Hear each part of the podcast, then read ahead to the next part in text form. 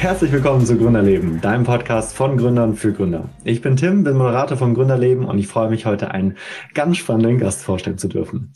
Er vertritt den Standpunkt, dass wir mit Produkten, die wir täglich nutzen, den größten Impact auf unseren ökologischen Fußabdruck haben. Und so ist er als Maschinenbauer in die Kosmetikbranche gegangen. Herzlich willkommen, Moritz Simsch, der Gründer von Sause.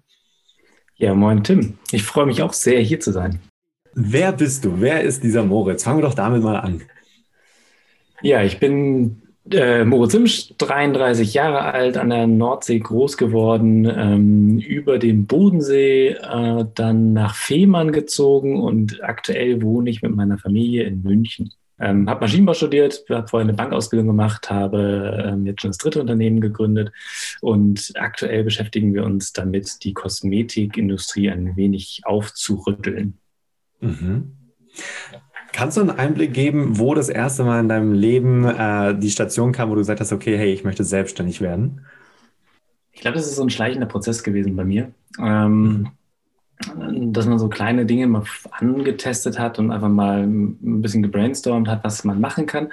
Ähm, und dann rutscht man da so rein und man stellt fest, dass es ähm, unglaublich viel Energie gibt, äh, wenn man selbst an Dingen arbeitet ähm, weil man ganz, ganz viel entscheiden kann, äh, man ganz viel bewegen kann und ähm, ja, das, das ist so, so, irgendwann wird das dann immer mehr, dieses Verlangen quasi so, diese Selbstständigkeit zu machen.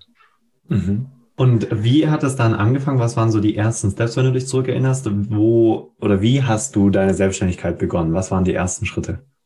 Ja, also bei mir war es so, ich habe, ähm, wie gesagt, Maschinenbau studiert, danach dann ähm, ein bisschen an der Hochschule, auch in der Forschung gearbeitet und ähm, dann war irgendwann der Punkt, wo ich mich entscheiden musste, ob eine Promotion folgen wird oder aber dann die Selbstständigkeit, weil wir dann eine Idee hatten, den Einzelhandel zu, ja, zu, zu revolutionieren oder auch zu digitalisieren, ähm, haben dann ein Exist-Stipendium gekriegt. Ähm, dafür hatten wir uns beworben und dann war die Entscheidung klar, dass wir, wir sind für ein Jahr finanziert. Ähm, wir können das jetzt einfach mal ausprobieren. Und das war, glaube ich, so der Punkt, wo ich gesagt habe, okay, es, es kann nichts passieren. Ich kriege ein Gehalt. Ähm, wir, wir können was ausprobieren. Wir haben ein ganz großes Netzwerk. Und ähm, das war so das, das erste Unternehmen, was ich dann wirklich, wo ich dann zum Notar gegangen bin, wo wir dann eine GmbH gegründet haben. Und ähm, ja, dann folgten noch zwei, drei andere. Und äh, genau, ich glaube, das war so der Punkt, wo ich, wo ich dann gesagt habe, okay, jetzt Selbstständigkeit ist, ist was, was mir sehr viel Spaß bringt. Mhm. Du hast gerade zwei, drei andere erwähnt. Damit meinst du Mitarbeiter? Nein, zwei, drei andere Unternehmen. Also ich habe ähm, mhm. dann äh, versucht, so ein bisschen noch ähm, ja, eine Likörbar quasi zu digitalisieren. Ähm, und dann waren noch im Virtual Reality Bereich war noch was, also sehr, sehr breit gefächert. Ähm, und jetzt ist es so, dass wir genau mit der Seifenbrause aktuell ähm, unsere ganze Energie reinstecken und ähm, auch ganz, ganz viel Erfolg haben. Das, ähm, das ist natürlich dann noch, noch viel schöner quasi. Mhm. Und die Sause war die erste Gründung oder die wievielte war das jetzt? Das war dann die ähm, dritte Gründung. Mhm. Okay, und wie alt warst du bei der ersten Gründung? 25. Okay. Da hast ja. du jetzt ja ein paar Jahre an Gründungserfahrung und vor allem mehrere Gründungsprojekte, auch auf die du zurückblicken kannst. Ähm, was würdest du denn raten, was ist das optimale Alter, um zu gründen? Ich glaube, das optimale Alter gibt es nicht. Ähm, es gibt auch nicht den optimalen Zeitpunkt. Also ich, ich habe jetzt inzwischen ganz, ganz viele Personen kennengelernt, die äh, sehr jung gegründet haben, aber dann auch schon etwas reifer gegründet haben. Und beide waren sehr erfolgreich. Ich glaube, man, man, das Wichtige dabei ist, dass man für die Idee brennen muss. Ähm, und wenn jetzt ein 16-Jähriger ein Unternehmen gründet mit einer genialen Idee und da wirklich die gesamte Energie reinsteckt, dann ist das genauso cool wie ein 60-Jähriger oder auch ein 65-Jähriger, der dann nochmal sagt, so, boah, ich habe jetzt ganz viel, ganz viel Erfahrung und jetzt stecke ich die da rein und gucke dann nochmal. Mhm. Also, also wichtig. Ein Alter ist schwer zu sagen. Mhm. Ja. Okay, aber es muss Feuer dabei sein und halt natürlich die Lust, da wirklich was zu machen und vielleicht auch das Wissen dafür. Genau, auf jeden Fall. Ja. Mhm. Also bei dem Wissen würde ich tatsächlich sagen, ähm, das kann man sich aneignen. Also wenn man für eine Idee brennt, dann ist eine Webseite aufzubauen keine Hürde. Dann ist auch Programmieren zu lernen nicht unbedingt die Hürde. Ähm, man muss wissen, ab welchem Punkt man das dann Experten überlässt, aber so die ersten Prototypen bekommt man auch relativ schnell mit so einem Allgemeinwissen und mit Google ganz gut hin. Okay, bevor wir uns jetzt mal das Unternehmen Sause ein bisschen näher anschauen, was wirst du denn sagen, ist der, also wie erkennt man, wann man sich am besten Experten dazu holt? Ab dem Moment, wo man feststellt, dass die eigenen Fähigkeiten an anderer Stelle besser oder effektiver genutzt werden können, braucht man, glaube ich, Experten oder Personen, die zu diesen werden. Also mhm. ähm, man braucht dann vielleicht einfach Mitstreiter, die sich dann um, um andere Themen kümmern, als man selber vielleicht ganz gut abdecken kann. Okay, aber die Person, die du dann mit reinholst, um bei deinem Traum mitzuarbeiten, ähm, sagst du, die muss auch noch gar nicht so richtig Experte sein, aber die braucht eine gewisse Lust dafür und darf dann in die Rolle hineinwachsen? Ja, ja, auf jeden Fall. Also wenn, es kommt natürlich darauf an, also wenn bei, bei uns in der Produktentwicklung zum Beispiel ist das schwer, aber jetzt im Bereich Social Media, das haben wir genauso gemacht. Also wir haben eine Person, die äh, vorher noch kein Social Media gemacht hat, ähm, gesagt, du hast jetzt vier Wochen Zeit, such dir alles zusammen, was du brauchst und inzwischen baut sie die coolsten Social Media Funnels und ähm, sorgt dafür, dass unsere Customer Acquisition Cost wirklich echt gering ist. Und mhm. das ist, ähm, das, das bedarf ein bisschen Vertrauen und Lust auf der anderen Seite, was Neues zu lernen. Und dann hat man, glaube ich, auf beiden Seiten sehr viel, sehr viel Spaß. Weil die mhm. meisten Menschen lieben es, neue Dinge zu lernen. Mhm. Du auch? Auf jeden Fall. Mhm. Sehr schön. Was machst du denn mit Sause genau und warum fasziniert es dich so? Warum begeistert es dich?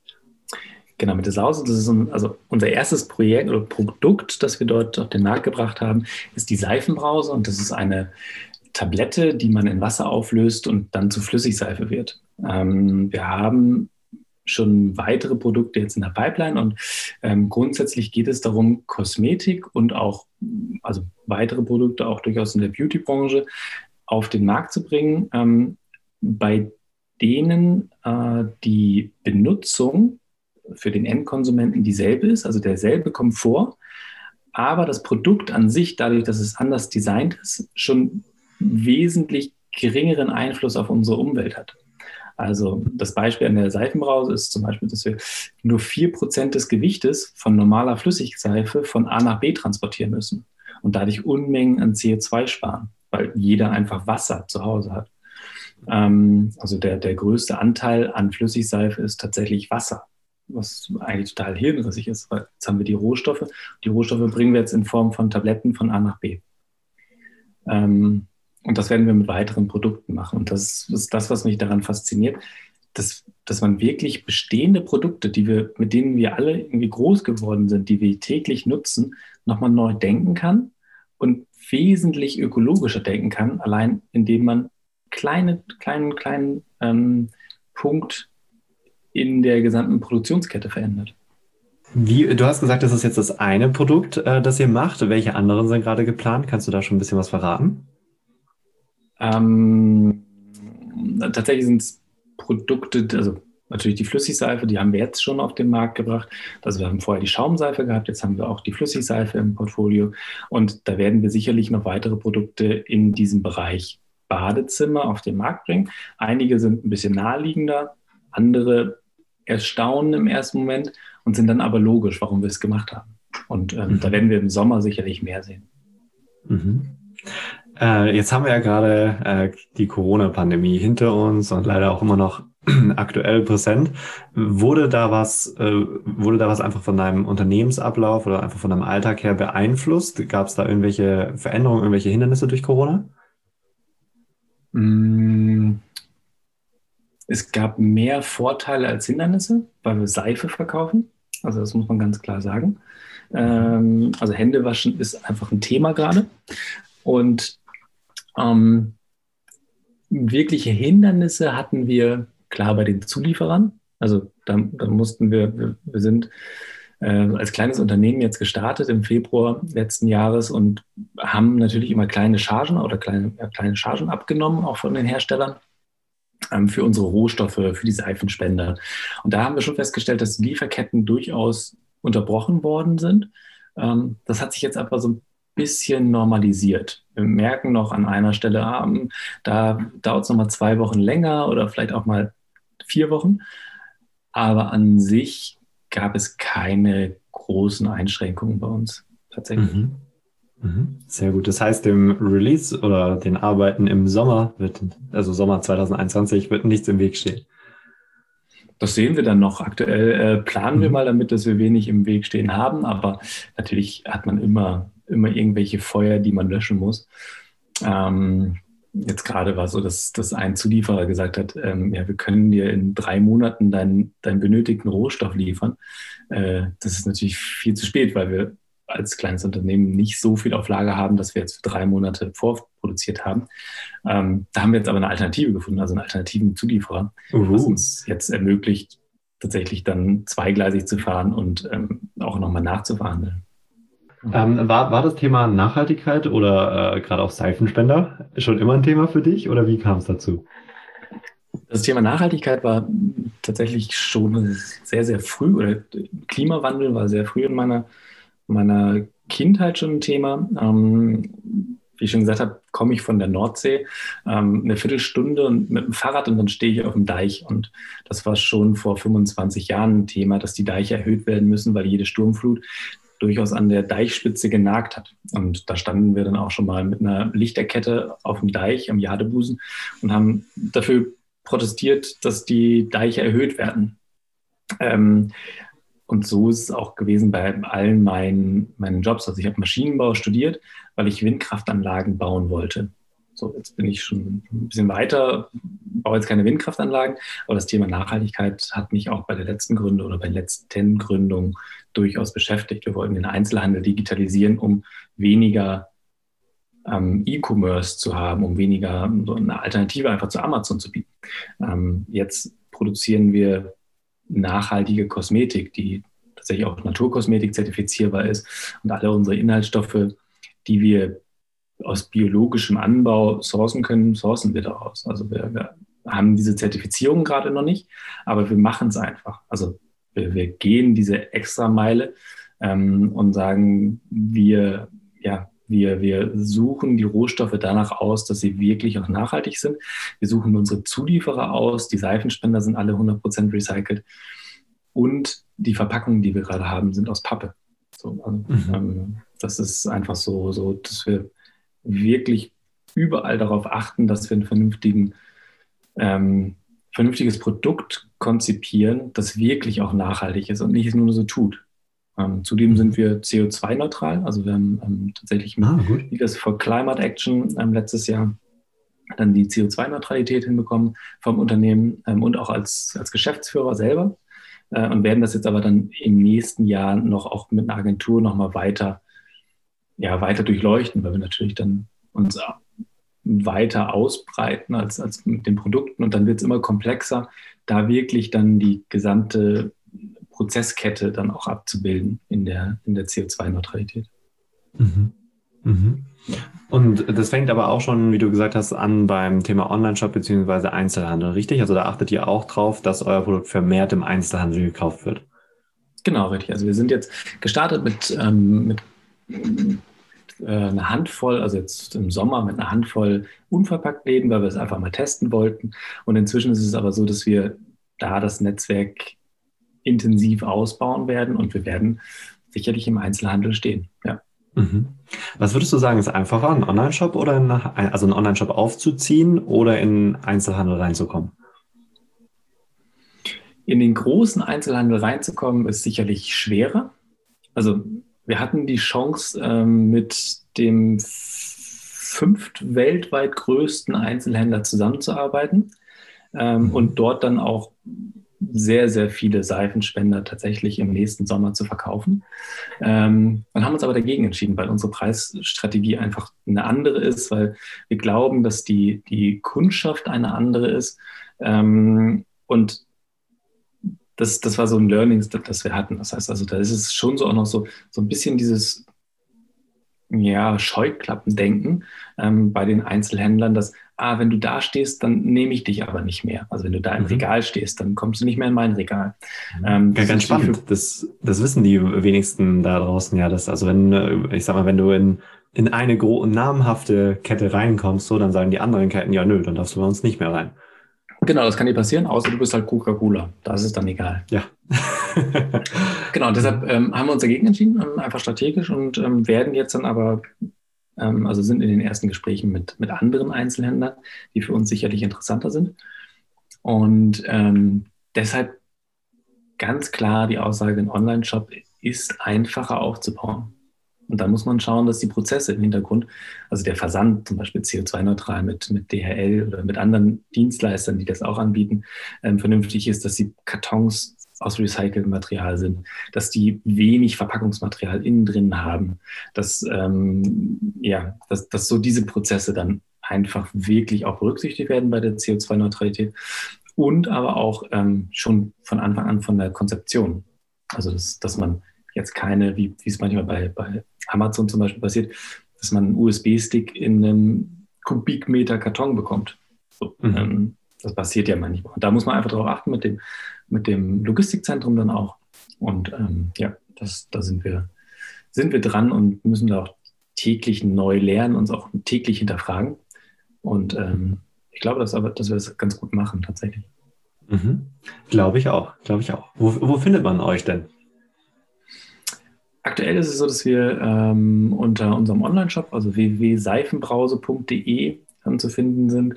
Und wir haben, das, das müssen wir noch machen, ähm, eine Liste von Einzelhändlern. Also wir sind in Kiel, wir sind in Flensburg, in Hamburg, in Nürnberg, in äh, am Bodensee, äh, in der Nähe von Stuttgart, also ganz, ganz weit verteilt schon in Deutschland. Aber das müssen wir ganz klar auch nochmal anders kommunizieren. Ähm, Natürlich in München haben wir schon diverse Einzelländer. Ähm, aber da werden wir in den nächsten Wochen sicherlich eine, eine Liste auf unsere Webseite setzen, weil wir auch immer wieder danach gefragt werden. Hey, ist ja ganz schön, aber ich möchte nicht online kaufen. Wo finde ich euch denn? Mhm. Wie wichtig findest du dann äh, so eine Webseite, wenn man ein Produkt hat, das man verkauft? Also teilweise klar digital, dann brauchst du ja einen Online-Shop, aber auch gerade um diese Informationen zu kommunizieren. Ist eine Webseite wichtig? Ja, auf jeden Fall. Also wenn, wenn man aktuell nicht bei Google gefunden wird, dann existiert man nicht. Das ist, ähm, das ist leider so. Ähm, Kann ich bestätigen. Genau, Google oder auch Ecosia, ähm, das, das, die tun sich da nicht viel. Ähm, man sollte bei beiden Plattformen sicherlich sein. Ähm, aber das ist, wenn man im Internet nicht gefunden wird, dann, dann existiert man zumindest für unsere Generation nicht. Oder mhm. ist es sehr schwer. Ja. Mhm. Ja, kann ich äh, vollkommen bestätigen. Also das äh, sehe ich immer wieder. Es gibt wunderschöne Webseiten, aber die werden nicht gefunden. Also Stichwort SEO, Suchmaschinenoptimierung. Ja, ja genau, richtig. Mhm.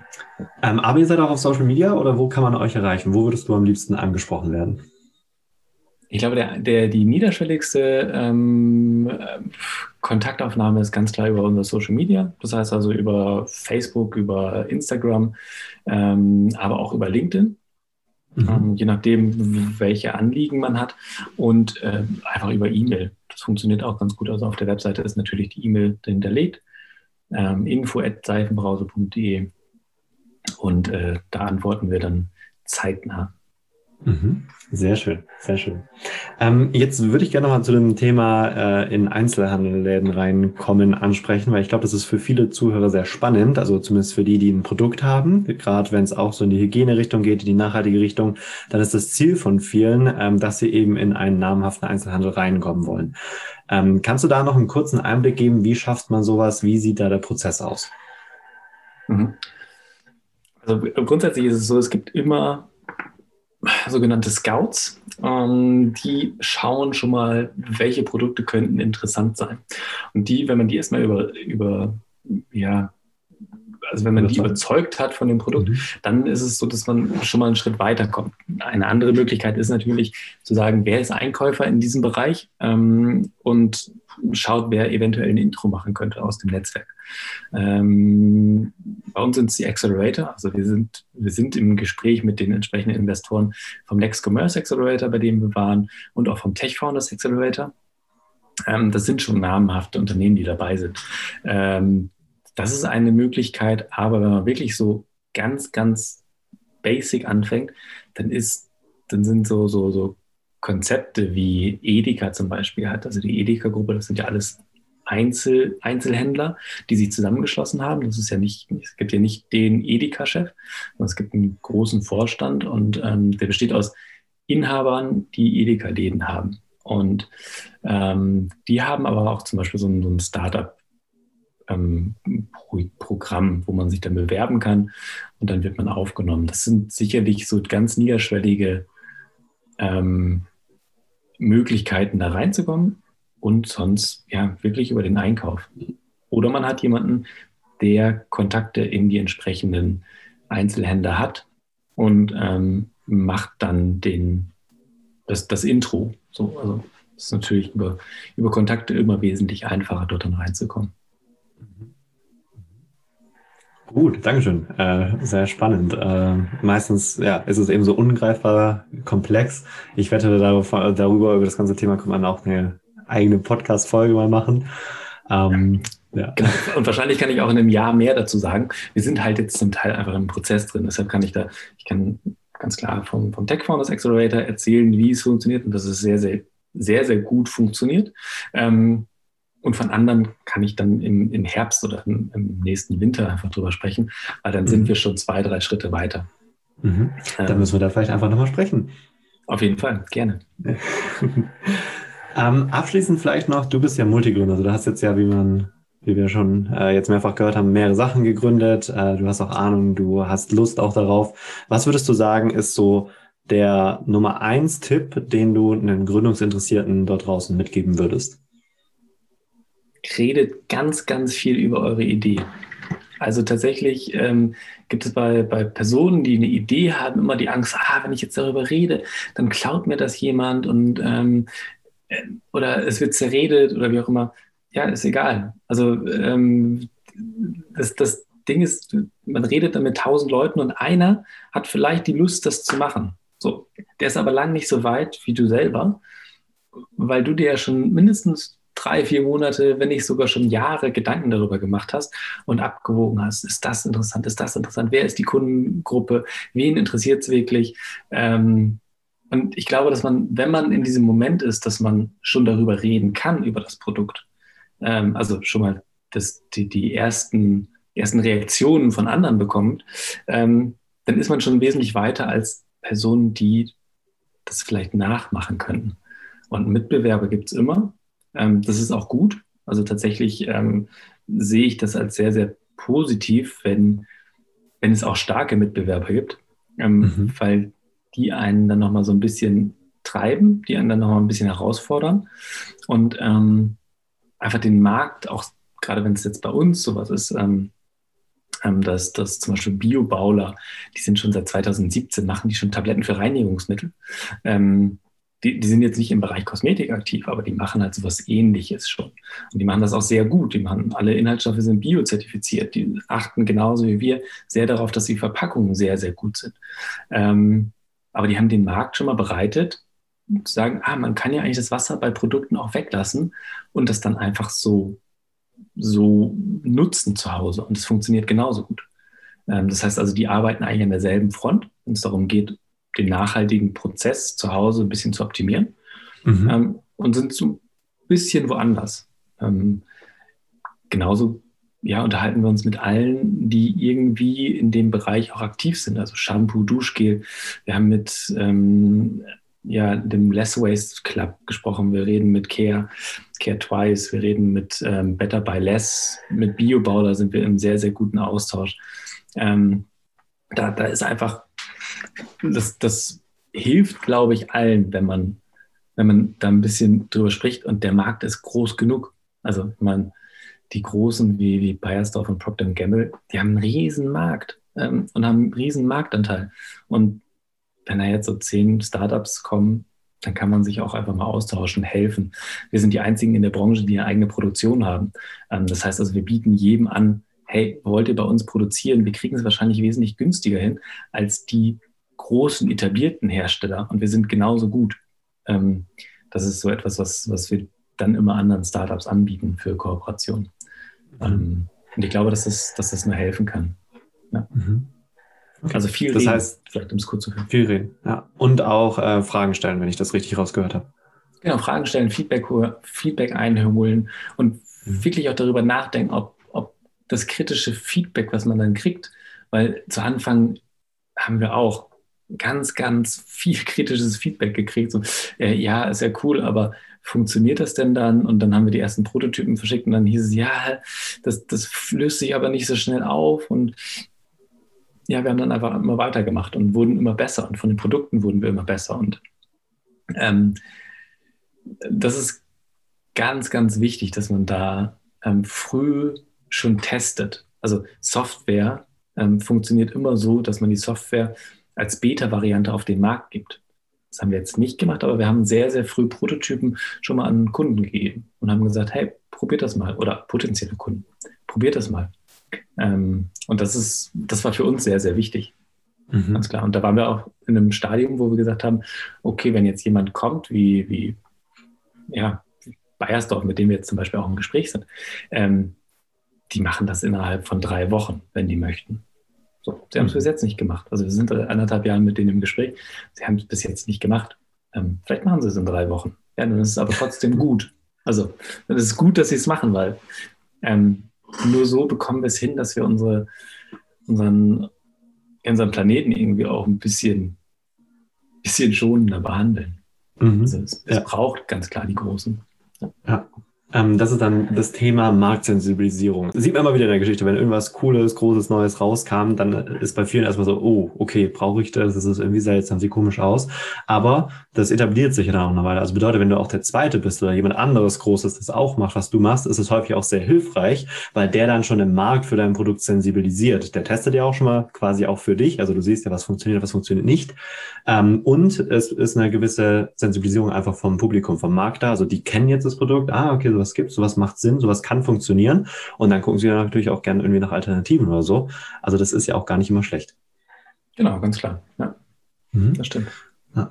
Genau, also kann ich dir vollkommen zustimmen. Ich arbeite ja auch äh, sehr viel mit äh, Gründern und gründungsinteressierten Startups zusammen, helfe denen bei der Entwicklung des Geschäftsmodells und so.